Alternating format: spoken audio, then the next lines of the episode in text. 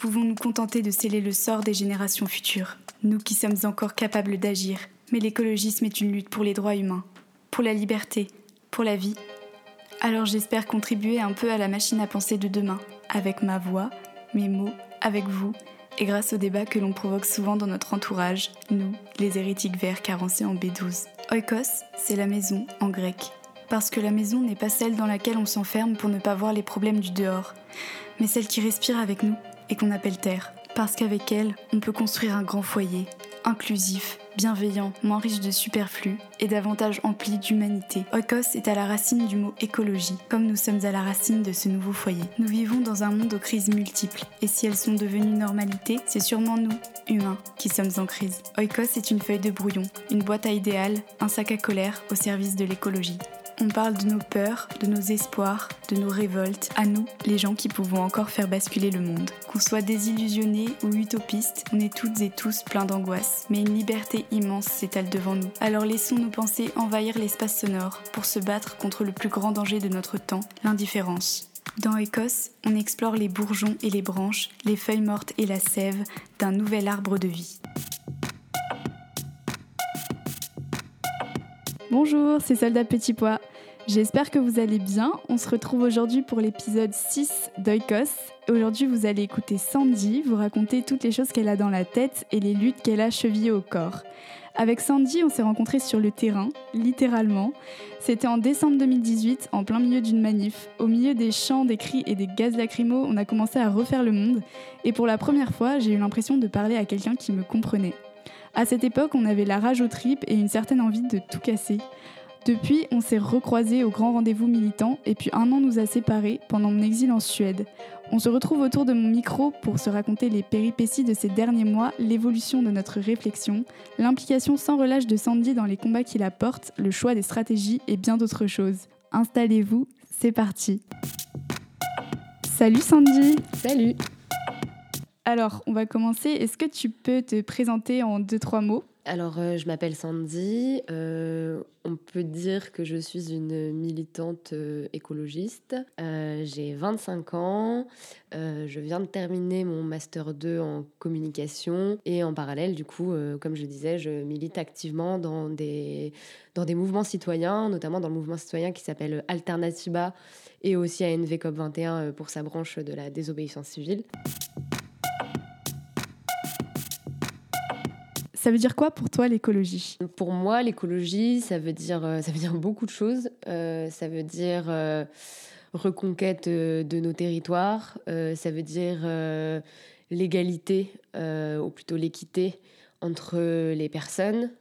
ça veut dire des sociétés différentes et des sociétés qu'on peut dire soutenables. Donc pour moi, oui, l'écologie, c'est un petit peu tout ça. C'est pas seulement limiter, enfin c'est en grande partie, mais c'est pas seulement limiter le réchauffement climatique, c'est aussi euh, transformer radicalement nos modes de vie euh, pour euh, des vies plus justes, plus équitables et plus soutenables.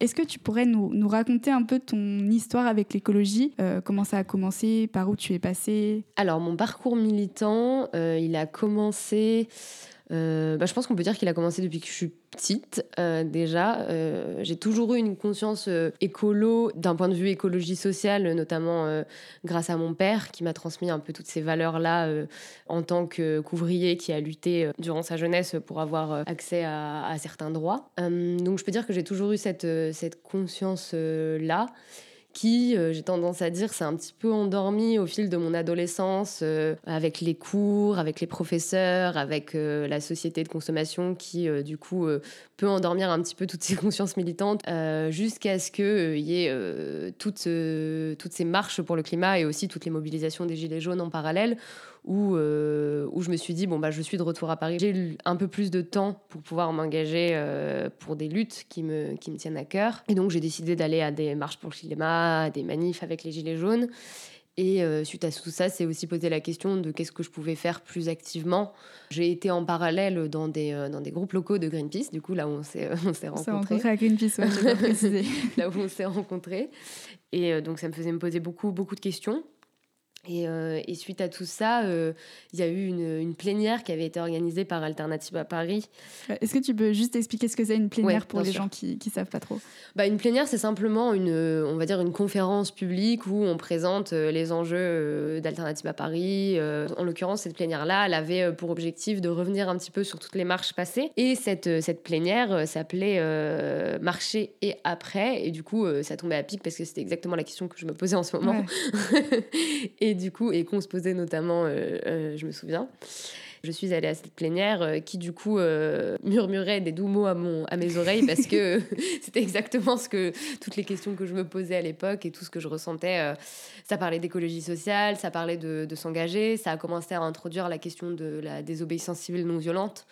en, en, termes de, de propositions d'actions concrètes. Et donc, suite à cette plénière, j'ai rejoint Alternative à Paris et euh, j'ai commencé à m'engager euh, bénévolement euh, et activement du coup au sein de ce mouvement citoyen qui milite pour la justice climatique.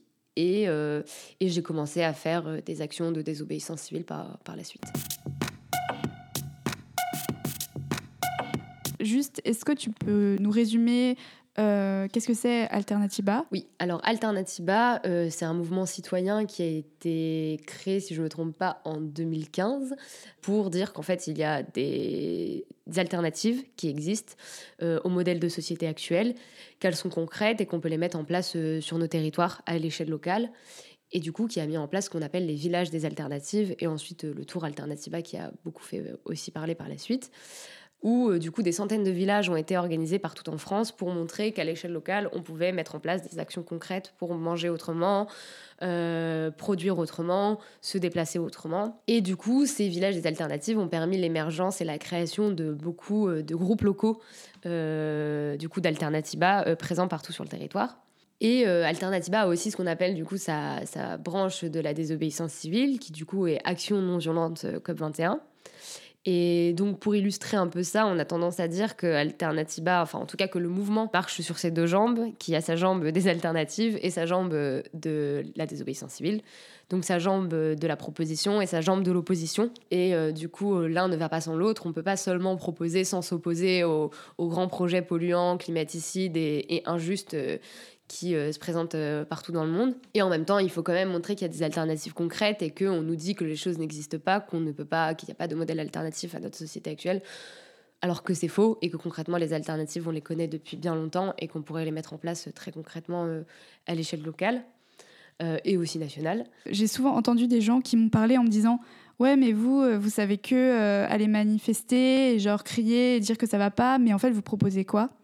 Et je trouve que ouais c'est hyper utile d'avoir des exemples, d'avoir des trucs qu'on peut montrer en disant bah, regarde, tu vois, c'est ça qu'on veut, c'est ça qu'on propose, c'est ça qui est possible, etc. Donc je trouve ça hyper bien qu'il y ait cette complémentarité-là. Oui, donc du coup, on vient de d'évoquer euh, vaguement la désobéissance civile. Et euh, c'est vraiment un sujet que, que j'avais hâte d'aborder avec toi parce que euh, la désobéissance civile, c'est quand même quelque chose euh, qu'on évoque et qu'on utilise de plus en plus dans les combats écolos, même si on rappelle que c'est quand même un mode d'action qui a un bon nombre de, de combats derrière lui.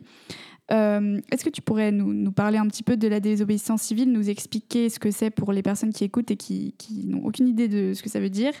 Et puis, et puis ouais, peut-être après, on évoquera une action en détail pour, euh, pour expliquer vraiment qu'est-ce qui se passe pendant une action de désobéissance civile. Alors, bah, du coup, pour euh, le dire assez simplement, une action de désobéissance civile, euh, c'est une action où on va aller à l'encontre de certaines lois qui sont certes euh, jugées légales et qui sont légales, mais qui sont illégitimes. Et donc concrètement, on agit donc dans l'illégalité, mais dans la légitimité. C'est un mode d'action euh, qui a pour but euh, de généralement mettre son adversaire dans une impasse, de le forcer à prendre une décision ou à prendre des positions sur les questions face auxquelles on s'oppose. Et du coup, j'en profite pour euh, dire euh, mon soutien et, un grand merci à tous les activistes qui, qui, donnent de leur temps et de parfois qui sont après traînés en justice euh, pour la cause. et, et, ouais, dire que c'est important aussi ces procès, notamment tous les procès qui ont lieu pour de la désobéissance civile, écolo ou pas d'ailleurs. Mm, mm c'est important d'être, de, suivre après les actions pour être présent et justement pour faire cet impact médiatique. Et notamment à, cette occasion-là, je crois qu'il y avait eu tout un truc euh, de essayer de retourner le procès pour que ça ne devienne pas le procès des activistes, mais le procès de l'inaction des gouvernements. Et c'est hyper intéressant d'utiliser cette méthode-là parce que euh, traîner en justice l'État, c'est hyper compliqué et même s'il y a beaucoup d'assauts et d'organisations et tout qui s'y essayent, euh, on, va probablement jamais voir Macron dans un tribunal. Donc, donc essayer d'utiliser ces procès-là, c'est vraiment hyper, hyper important.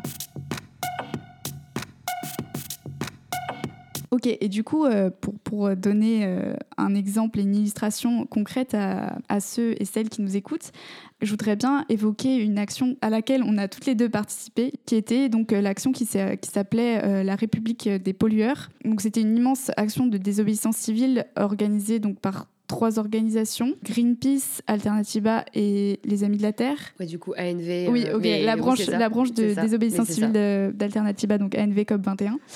Et c'était assez historique donc, euh, de, de, collaborer comme ça pour une immense action, puisqu'il y a eu plus de 2000 militants, je crois, qui ont été mobilisés à cette occasion-là. Euh, c'est une action qui a pris des mois à préparer. Euh, on a en tant que militant, on a eu euh, des formations, plusieurs euh, sessions de formation euh, juridique sur les actions de terrain, etc., pour se préparer à cette action-là. Donc c'est quand même une organisation juste de malades qu'il y a derrière. donc ouais, je voulais qu'on raconte un peu notre journée du 19 avril 2019, du coup, si je me trompe pas. Oui, c'est ça où le projet donc c'était de bloquer la République des pollueurs, donc euh, aller dans les endroits de pouvoir euh, et d'action des décideurs euh, politiques et pas que des entrepreneurs qui polluent et qui sont à la tête en fait de notre République via des lobbies, etc. Et les empêcher de fonctionner pendant le maximum de temps. Donc on a été bloqué quatre tours de la défense. Alors, si je me trompe pas, il y avait donc une annexe du ministère de l'écologie, il y avait EDF, il y avait la Société Générale. Et la dernière tour, c'était C'était Total. on, pas oublier. on ne peut pas oublier Total. C'était une très très grosse équipe. Hein. Euh, comme tu l'as dit, c'était beaucoup d'organisations. Ça a duré euh, au moins euh, deux deux bons mois et un mois et demi très très intense euh, à préparer exclusivement euh, que cette action. Et donc concrètement, bah, moi du coup, je faisais partie des personnes qui euh, réfléchissaient au plan pour aller bloquer du coup les tours et à comment on allait arriver concrètement à la défense, comment on allait se diriger concrètement vers les tours et comment en termes de plan on allait avec des centaines d'activistes sur chaque tour, étant donné que ça se chiffrait effectivement à 2000 personnes. et aussi il y avait des personnes qui recouvraient la toutes les rues de la Défense avec des affiches, euh, des pochoirs. Euh, donc voilà, donc ça faisait beaucoup de monde à coordonner et à organiser. Donc euh, moi j'ai participé à la réflexion avec une grosse équipe de, tout ça. Il y a toute une équipe évidemment qui réfléchit, qui est une équipe de com, une équipe politique. Enfin bon bref, c'est beaucoup de gens qui se coordonnent mais qui réfléchissent au mot d'ordre. Et effectivement, du coup tu l'as évoqué, le mot d'ordre c'était aussi enfin c'était surtout de mettre en avant le lien de notre président et de ce gouvernement avec les lobbies financiers et les grands pollueurs et qui s'inscrivait aussi à la suite de, toutes les marches. Parce qu'en fait, c'est hyper important de se dire aussi que s'il n'y avait pas eu toutes les marches en amont avec énormément de monde, euh, cette action, elle aurait sûrement pas pu avoir lieu. Euh, en fait, c'est beaucoup plus facile d'inscrire une action, euh, une action de désobéissance civile quand on voit qu'il y a un soutien majeur mmh, mmh, aux mmh. questions climatiques par le biais des marches populaires. Si on revient sur la narration du, jour même, concrètement, j'étais hyper stressée, comme je pense la plupart des militants. je confirme. j'étais vraiment très stressée. Tu étais aussi J'étais complètement stressée. Et toi, t'étais où du coup juste? Moi, j'étais euh, au ministère. Ok. Ok, trop bien. Mais je ne le savais pas. Oui, bah oui, au début, tu ne le savais pas. Et, tu l'as découvert euh, en arrivant devant. Bah, du coup, je vais peut-être raconter ouais, ce, passage-là. Euh, oui, donc euh, moi, j'étais pas du tout dans l'organisation. J'étais là en tant qu'activiste. Et en fait, on avait donc au préalable été formés. Donc, il y avait eu plusieurs sessions de formation euh, parce que bien sûr, c'est une action qui, qui, on encourt des risques juridiques, aussi des risques physiques, puisqu'on est exposé aux violences policières. La désobéissance civile, il y a aussi une, une partie de, du truc, c'est de s'exposer à visage découvert, parce que justement, on est dans cette légitimité-là et qu'on n'a pas, on pas à se cacher, etc. Et donc, euh, donc pour euh, contrer tous ces risques, c'est nécessaire, avant de faire une action, que tout le monde soit OK avec le rôle de chacun et chacune, parce que bien sûr, il y avait différents rôles pour les personnes qui voulaient moins s'exposer. Il y avait aussi cette partie, tu l'as évoqué, Sandy, de d'être là pour coller des affiches, pour faire le relais communication. Il y a aussi des rôles de, de, de personnes qui vont faire les médiateurs mhm. entre les, les passants, par exemple. les, voilà, ça s'appelle les peacekeepers. et notamment la police pour, pour, être, pour essayer de communiquer, d'être, d'être un peu plus dans le calme et, et, dans la discussion. Il y, y, a plein de rôles. Il y a aussi les street medics donc, qui sont là pour, au cas où il y a des blessures, des, des, personnes qui font, qui font des malaises ou même des, des angoisses, ça peut arriver. Euh, donc il y, avait vraiment euh, une répartition des rôles en amont, une explication de tous ces rôles-là pour que chacun et chacune on se sente en sécurité, on se sente euh, ok de, faire ce qu'on faisait, qu'on soit bien au courant des enjeux. On a eu aussi un petit topo sur les possibilités de garde à vue, sur nos droits qui sont très importants à connaître. Il y a toute une équipe aussi qui fait le relais juridique derrière, qui sont là pour s'occuper de, des activistes au cas où il y a des, des gardes à vue, même des procès derrière. Et dans ces formations, on apprend aussi aussi à ce, les techniques de blocage. donc, je vais pas rentrer dans les détails, mais en gros, euh, comment euh, essayer de pas euh, se faire, voilà, faire le faire le poids mort ou même d'essayer de, se protéger un maximum contre les techniques de, de la police pour nous déloger. Et en fait, on a eu toutes ces formations en ignorant totalement euh, le, la cible. voilà. Donc, euh, pour euh, des raisons d'infiltration, etc., et de, de pour être sûr qu'il n'y ait pas de fuite. C'est ça, pas que ça rate, en fait, et que en fait, on arrive et qu'il y ait déjà, genre, des camions de, de CRS. Donc on est parti le matin juste euh, avec euh, du matériel dans, dans, le sac. Donc euh, pour info, on avait des couches. je trouve que ça a beaucoup marqué les esprits ce truc. Donc, on avait des chefs de groupe. Donc on a retrouvé des chefs de groupe pour partir à l'endroit de, donc de la défense où on savait pas trop où on allait. Donc on a suivi cette chef de groupe sans se parler dans, dans, dans, Paris, en faisant des détours, en prenant les trains, etc. il fallait arriver pile à la bonne heure. C'est ça. Et puis en plus comme on était 2000, euh, fallait pas qu'on soit non plus genre 2000 personnes à arriver euh, tout d'un coup euh, à la mm, défense. Mm. Donc on était en plus habillés en civil, etc.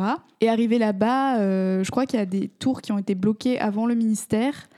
Euh, et nous, en fait, on était un peu les derniers à bloquer puisqu'on était censé bloquer l'extérieur de la tour, donc être les premières lignes face au CRS. Donc on était censé se mettre en dernier.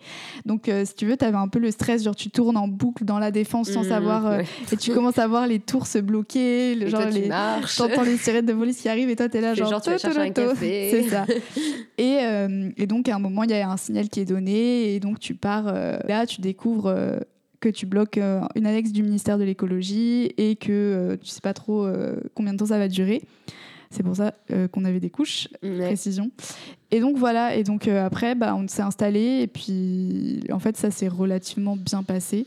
Il n'y a pas eu de grosses confrontations avec les forces de l'ordre, même si, voilà, enfin, pour nous déloger, c'était forcément un peu violent parce que euh, on s'en doute. Bah, du coup, c'est trop bien de, de ce, témoignage parce que, bah, du coup, je vais raconter le mien. Moi, euh, je devais coordonner du coup euh, le blocage du coup de j'étais pas la seule mais du coup on devait coordonner le blocage de la tour de la Société Générale et du coup concrètement je suis partie avec une boule au ventre en me disant et en fait sachant que la veille pendant les briefings et toutes les formations dont tu as évoqué qui ont duré deux jours et demi.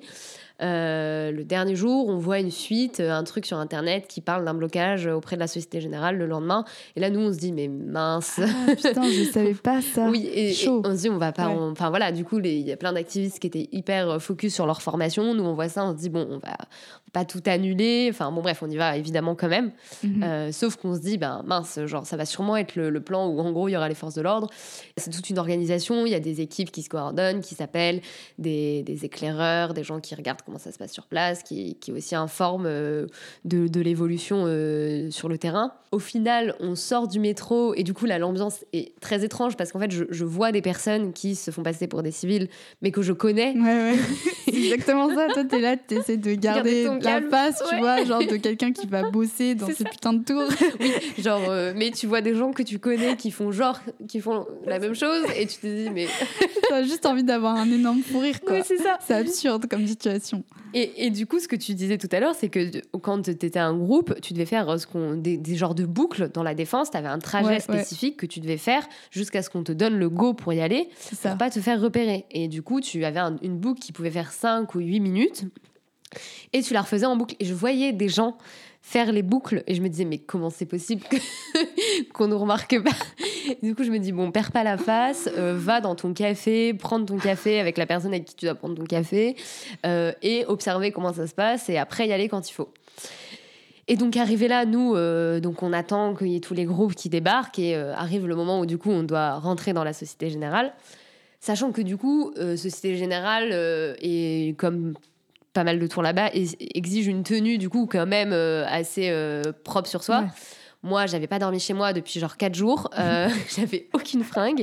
J'étais pas du tout habillée professionnellement. Et là, je m'en rends compte juste avant et je me dis, mais Sandy, tu vas jamais rentrer. Genre, t'as des converses dégueux, t'as un pull dégueu. Genre, réveille-toi. Je vois la personne avec qui je dois rentrer qui est en costard. Je me dis, mais Oupsie, ouais, le petit détail. Euh, oui, voilà, c'est ça. et je me dis, mais merde. Mais bon, arrivé là, on commence à... Et en fait, la Société Générale, c'est vraiment une énorme, énorme tour. Et du coup, c'était, c'est vraiment à la minute euh, des centaines de personnes qui rentrent et qui rentrent et qui rentrent. Enfin, c'est mm, mm, un mm. amas de personnes, mais assez incroyable. Et il faut savoir que du coup, comme on s'en doutait, ils avaient euh, fermé les portes principales et ils permettaient aux salariés de rentrer que sur le côté mhm. euh, parce qu'ils se doutaient qu'il allait avoir quelque chose. Et en fait, euh, donc nous, bon, ça, on l'avait un petit peu, on s'en doutait un petit peu. En fait, je pense qu'ils voulaient faire rentrer un maximum de personnes par ces portes-là pour faire rentrer le flux des heures de pointe et après mettre en place un process où on check un peu plus les, les personnes et, et on s'assure que du coup, c'est pas des activistes qui rentrent. Et du coup, nous, on passe avec le dernier flux et vraiment, au moment où on passe, il y a, y a vraiment quelqu'un qui me fait dépêchez-vous. Et le matin, je me dis oui, oui. t'inquiète, t'inquiète. J'arrive. Et, euh, et, du coup, donc au final, on, l'équipe qui devait rentrer à l'intérieur rentre à l'intérieur. Et là, euh, à partir du moment où on est à l'intérieur, il y avait un système où en gros, tous les activistes se mettaient, enfin, les différents groupes se mettaient devant les différentes portes d'entrée, s'asseyaient et bloquaient direct. Je les entends dire euh, à un moment ah non, c'est les jeunes qui reviennent en... parce que on avait déjà bloqué cette tour le 15 mars avec euh, ah oui, des gens ah du Sport Climate. c'est vrai, c'est vrai. Évidemment, mise en place de manière non violente, on s'assoit, on bloque, euh, DPK arrive et explique pourquoi on est là. Euh, essaie de calmer. J'ai pas précisé, mais c'est important. Oui, c'était une action non violente, hein, bien sûr. Oui, bien sûr. oui, c'est vrai qu'on l'a pas précisé, mais c'est hyper important ce que tu disais, que mm. tout le monde est au courant des risques juridiques qu'il va encourir, à la fois en général avec l'action, mais avec son rôle. Et en fait, c'est validé et partagé par tout le monde. Et mm, c'est mm, ça aussi le qui est super important avec une action euh, bien organisée. il me semble même qu'il y, y, avait une charte ou quelque chose comme ça qui avait été partagée, genre sur les modalités d'action, qu'on soit tous ok, que, que voilà que ça puisse être bien expliqué, notamment aux passants et aux personnes qui, du coup, ont été empêchées de travailler ce jour-là, que c'était important de communiquer avec elles et de leur dire on est là pour ça et parce que c'est important et parce que machin, etc. Pour pas qu'on soit juste en mode euh, mm, mm. euh, personne comprend pourquoi vous êtes là et, et, genre ça crée des conflits. Euh, et des, des, gens qui crient, etc. pour rien. Donc, euh, ouais. et, et, on avait aussi essayé de faire, je ne sais pas si vous, vous les aviez eu, enfin logiquement euh, oui, c'est qu'on avait essayé de créer des petites fiches par cible pour les filer aux activistes, parce qu'en fait, étant donné que vous, vous saviez pas quelle était votre cible, vous n'avez pas forcément de, fin, de revendications, de mm, lignes de mm, mm. com, et on avait essayé de donner euh, une petite fiche d'argumentaire à chaque activiste pour pas qu'il se retrouve complètement perdu face aux salariés, parce que peut-être que oui, il comprenait les enjeux de cette cible, pourquoi on l'avait choisi, mais il savait pas forcément la aux salariés. Mm. Et euh, l'idée, c'était que tout le monde ne se retrouve pas démuni euh, face à ça. Et puis, c'est aussi expliquer aux salariés, étant donné que les actions sont pas contre les salariés, sont contre les, les dirigeants de ces entreprises. Euh.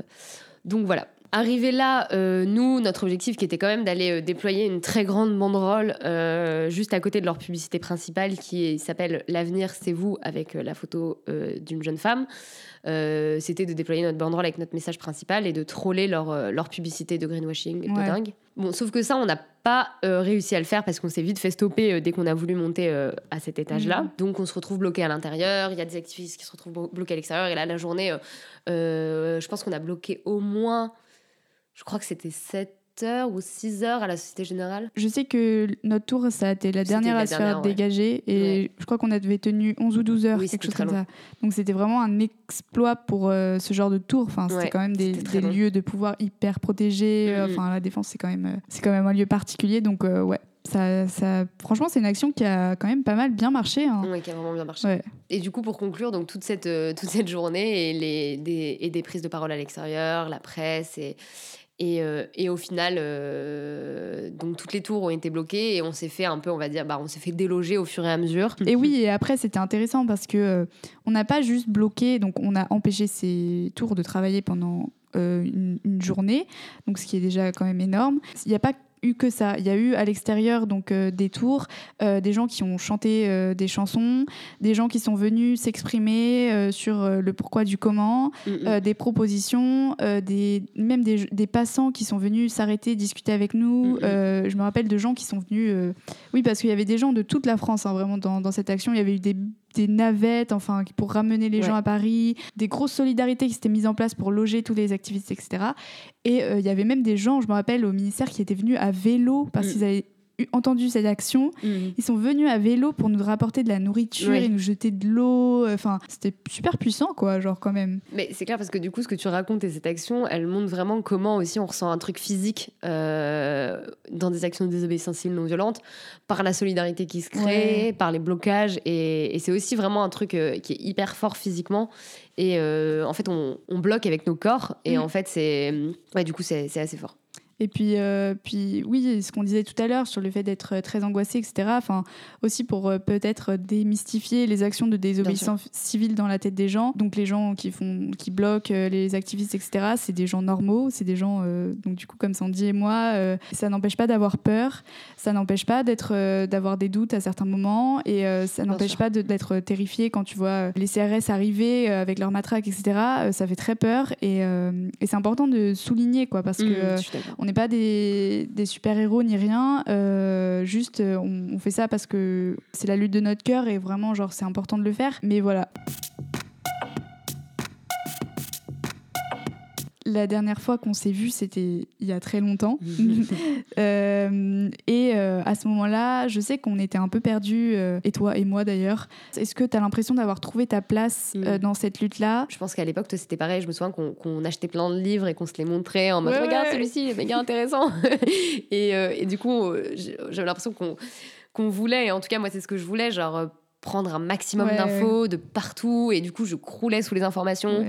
Emmagasiner plein d'expériences. En plus aussi parce que je pense qu'il y avait énormément de trucs qui se développaient à ce moment-là. Tous les soirs il y avait un truc qui se passait, une plénière, une conférence, une marche. Carrément. C'était vraiment le bon moment pour se nourrir. C'est ça j'étais en colère, j'étais j'étais hyper aigrie, j'étais hyper frustrée. Je me disais mais c'est pas possible, c'est pas possible. On est vraiment euh, c'est une catastrophe ce qui va se passer avec le climat, c'est une catastrophe ce qui se passe euh, en termes d'inégalité euh, sociale et, et, sur plein d'autres aspects. Et je me du coup j'étais enfin voilà c'était vraiment hyper compliqué. J'étais dans un moment où où tu peux vite aussi déprimer et te dire bah en fait ça n'a aucun sens. Et ne serait-ce que de partager des moments collectifs à mettre son énergie contre un système qui nous détruit avec des gens qui veulent construire cette société, euh, cette ces sociétés plus soutenables.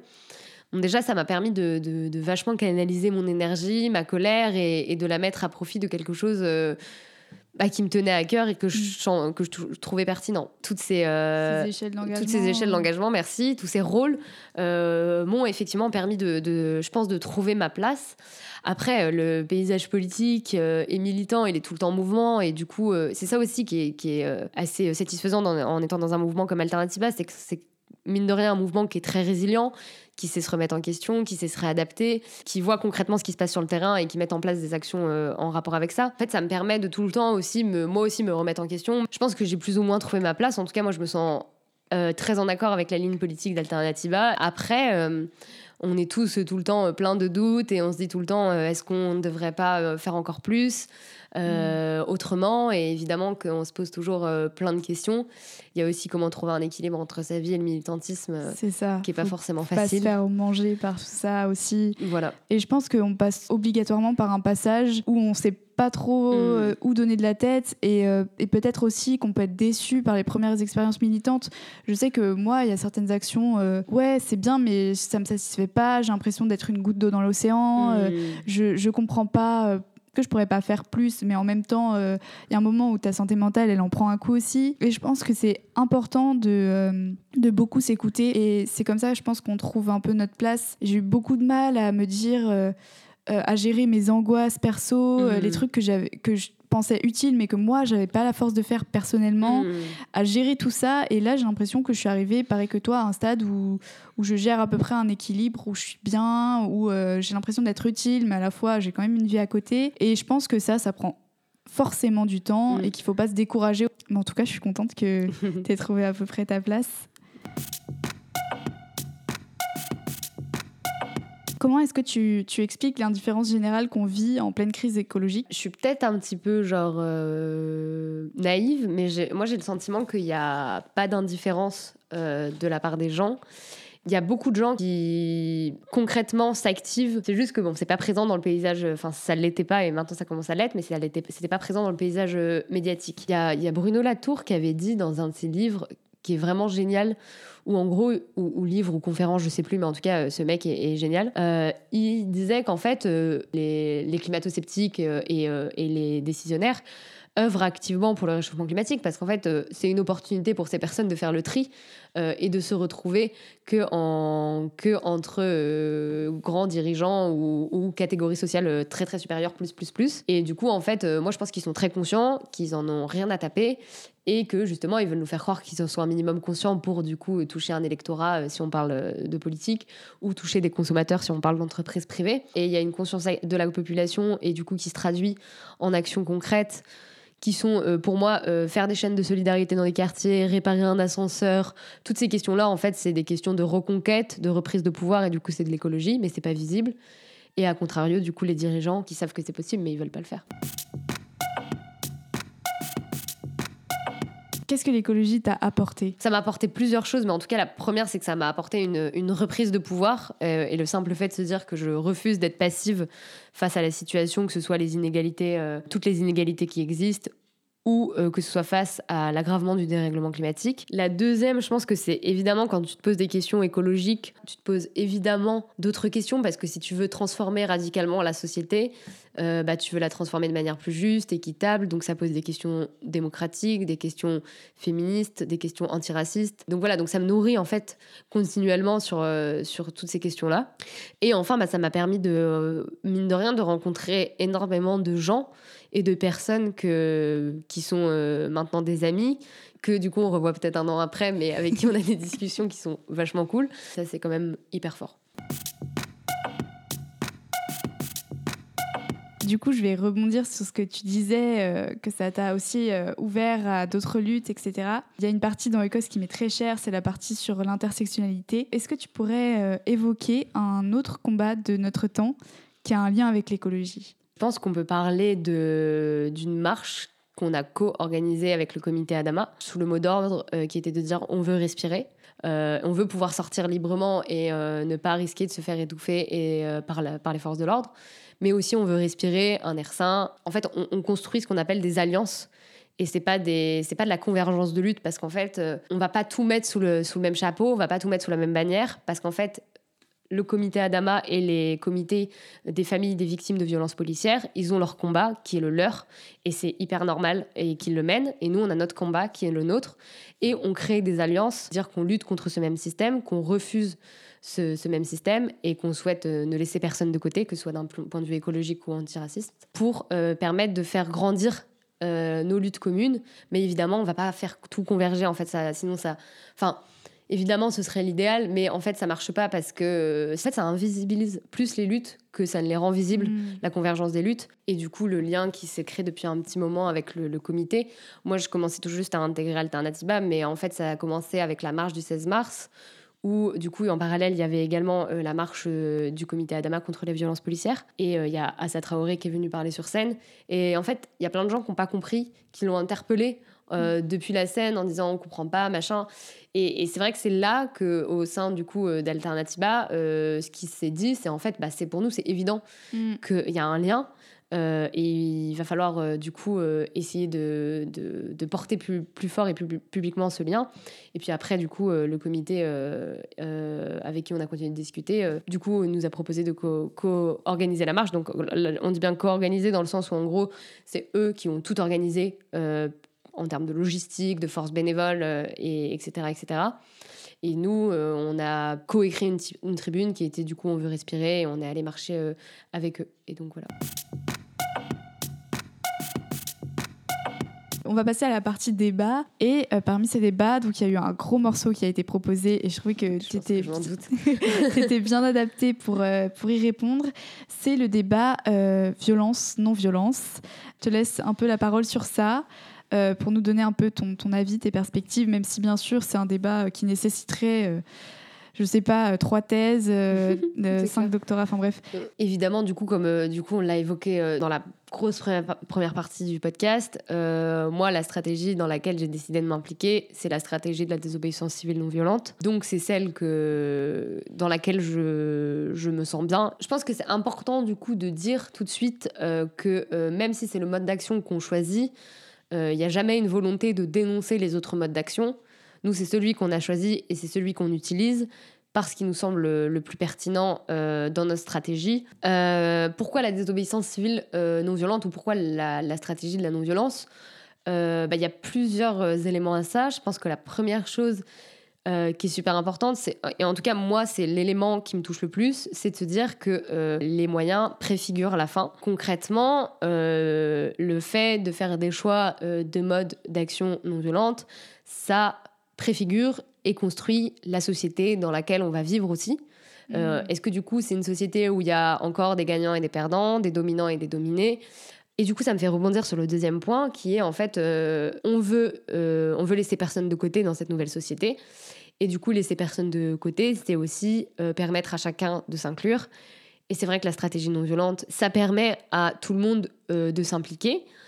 Et concrètement, euh, des femmes, euh, des personnes plus précaires, des personnes à mobilité réduite, des enfants, des familles euh, vont évidemment pouvoir plus s'engager et s'inclure dans des modes d'action non violents. Et donc c'est vraiment corrélé ce, truc de massification et de non-violence et du fait de, ne laisser personne de côté.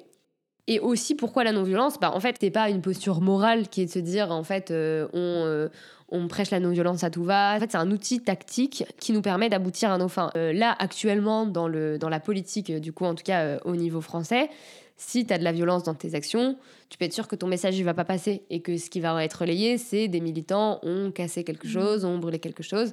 On, a le sentiment que parfois, quand il y a des actions violentes, il y a plus d'aura médiatique sur ces sujets-là.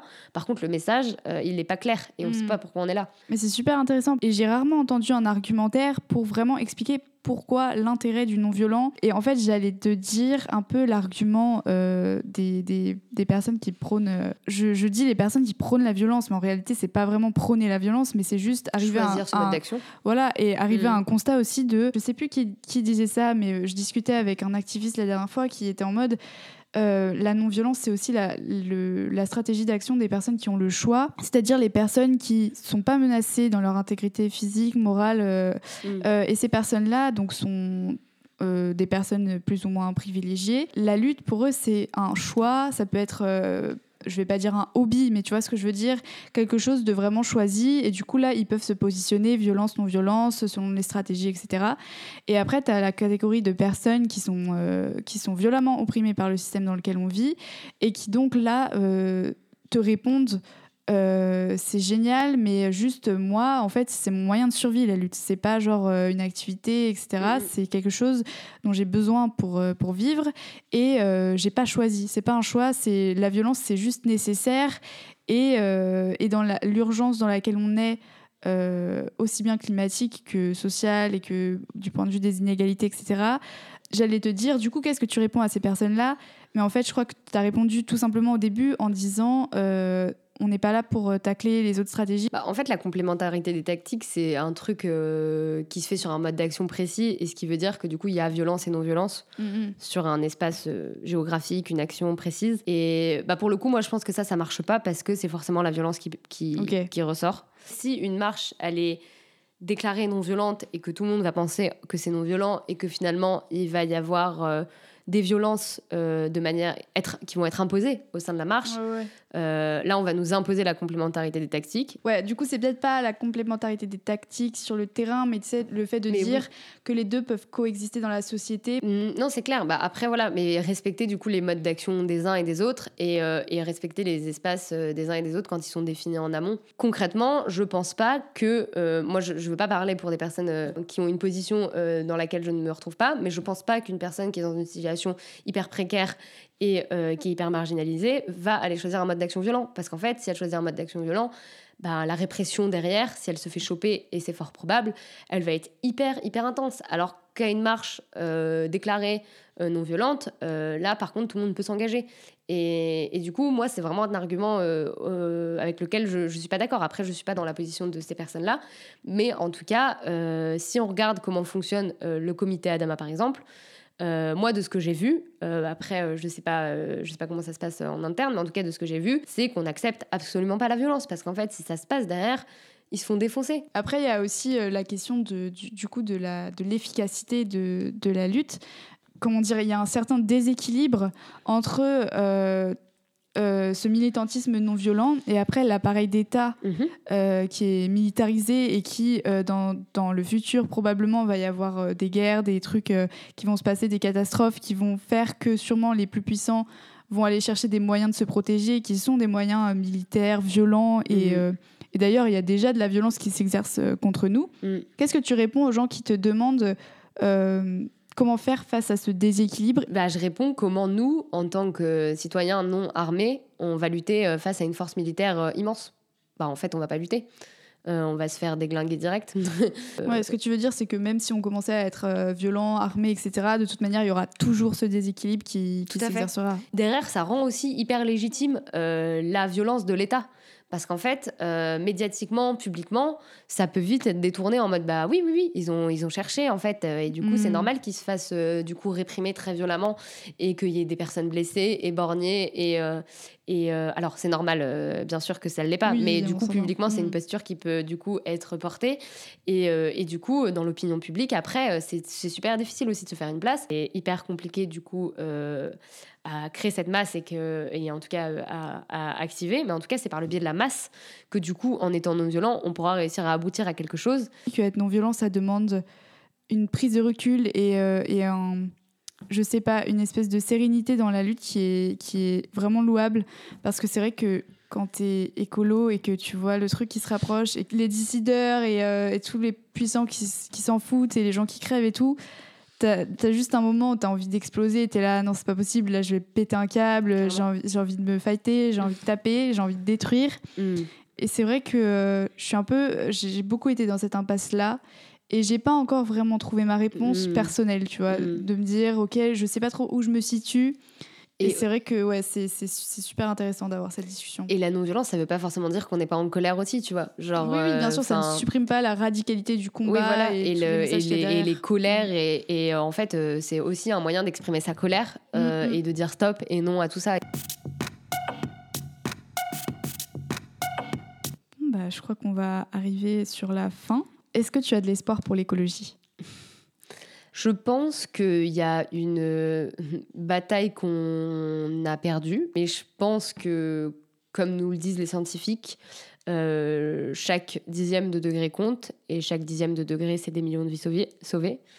Et du coup, mon espoir, il est, il est là. En fait, chaque million de vies sauvées, c'est hyper important. Et du coup, chaque, chaque combat mené et chaque euh, lutte gagnée, euh, c'est une victoire. Si demain, euh, il y a un réchauffement climatique qui ravage tous nos territoires, euh, qu'il faut qu'il y ait un maximum de personnes qui soient prêtes, qu'il y ait de la solidarité. Et, ça aussi, mine de rien, ça se prépare. Mm. Et donc c'est là aussi mon deuxième espoir pour l'écologie. C'est quoi ta plus grande peur pour le monde de demain? On va dire qu'à court terme, bon, j'ai peu d'espoir sur ça, mais qu'on fasse encore face à des dirigeants politiques euh, qui soient soit des climato-sceptiques, soit euh, des greenwashers dans l'âme. Mais bon, moi, ça fait un moment que du coup, c'est pour ça que j'ai décidé, enfin que j'y crois un peu moins et que c'est pour ça que j'ai décidé d'être euh, du côté de la force militante. Et on va dire à long terme, bah, ma plus grande peur, bah, c'est qu'il y ait un réchauffement climatique qui aggrave les inégalités, des millions de personnes déplacées, des millions d'enfants morts, euh, des millions de femmes euh, violées et peut-être euh, exploitées. ça veut dire du racisme sûrement engendré. Et du coup, c'est tout, en fait, ce que ça engendre. Et c'est tout le contraire de la société que, du coup, on essaie de construire quand on milite contre ça. C'est quoi ton plus grand rêve pour le futur? Bah, C'est assez compliqué parce qu'en fait, c'est une bonne question parce qu'en fait, on est... En fait, on parle de construction, de société qu'on construit, mais on a encore du mal à l'imager. Et en fait, euh, mm. je sais pas, bah, hyper simplement, euh, du coup, juste une, euh, une société qui est hyper différente, des modes de vie hyper différents, des rues différentes, des villages différents, des vies différentes, des modes de voyage différents. C'est ça, du coup, le, plus grand rêve. C'est une vie qui, qui n'a rien à voir avec celle dans laquelle on vit et une société dans laquelle on vit actuellement. Ce que tu dis, c'est intéressant. Je pense qu'on va finir là-dessus, mais euh, je pense que c'est aussi le système dans lequel on vit et, euh, l'ambition euh, cachée de, des pouvoirs de ce monde de nous empêcher d'imaginer la société d'après. Et je sais plus qui disait ça, je crois que c'était Anna Arendt qui disait un truc du style le principe d'une société totalitaire. Bon, là, on rentre dans des questions théoriques, etc. Je dis pas forcément qu'on vit dans une société totalitaire, voilà. Mais quand même, qui dit euh, le principe d'une société totalitaire, c'est pas de nous, de nous interdire euh, d'avoir certaines opinions euh, et d'imposer une opinion unique, mm. c'est de nous empêcher d'imaginer mm, mm. à quoi pourrait ressembler, une autre opinion. Et je trouve que c'est hyper vrai dans le monde actuel avec tous ces trucs de pub, de on nous crée nos propres rêves, tu vois, genre ce rêve de richesse, de, de, de s'élever dans l'échelle dans, dans sociale, etc. Et euh, ce que tu dis, je le ressens à 100%, le fait d'avoir du mal, même nous qui, qui sommes dedans et en train d'essayer d'imaginer ça euh, quasiment tous les jours de notre vie, on a encore du mal à se dire euh, comment ça pourrait être, à quoi ça ressemblerait, avec qui, enfin non pas avec qui, avec tout le monde. Oui, mais, oui, il faut se créer un nouvel imaginaire et, et ça, ça se, ça se travaille quoi. Ouais, bah écoute, ça sera peut-être le mot de la fin. Laissons libre cours à notre imagination. Merci parce que c'était vraiment cool du coup de se retrouver autour de ces bah, questions. Merci à toi. Je suis trop trop contente. Euh, pour, euh, pour info, pour celles et ceux qui nous écoutent, on s'était pas revu avec Sandy depuis, euh, bah, depuis avant que je parte en Suède, depuis vraiment longtemps. Et, et du coup, ce podcast, c'est aussi l'occasion de bah, soit de rencontrer des gens super, soit de revoir des amis. Voilà. Merci beaucoup, précieuse Sandy, d'avoir pris le temps de livrer ton écologie au micro d'Oikos. J'ai passé un super moment et j'espère que vous aussi, auditeurs et auditrices. Si cet épisode vous a plu, donnez-nous de la force, partagez-le sur les réseaux sociaux, parlez-en autour de vous, mettez 5 étoiles ou même des avis pour celles et ceux qui écoutent sur Apple. Merci d'avoir partagé ce moment avec nous. On se retrouve dans deux semaines pour un nouvel épisode. Attends, j'ai reformulé, ça rien dire. Très bien. La, comment on dit déjà euh, les, les la fin. Et attends, j'avais, je savais ce que je voulais dire. Attends, désolé. Pas du tout ton chat qui grimpe. Désolée, il y a mon chat qui fait du grabuge. Ou les, les actions de. Il y a le chat. Euh, non, et en plus il se gratte les fesses, j'adore. ne me mords pas le doigt. Oh. Ouais, alors attends, je sais pas si j'avais prévu de te poser cette question à un moment donné. De voir le déréchauffement climatique, euh, le dérèglement, dérèglement parti climatique, pardon.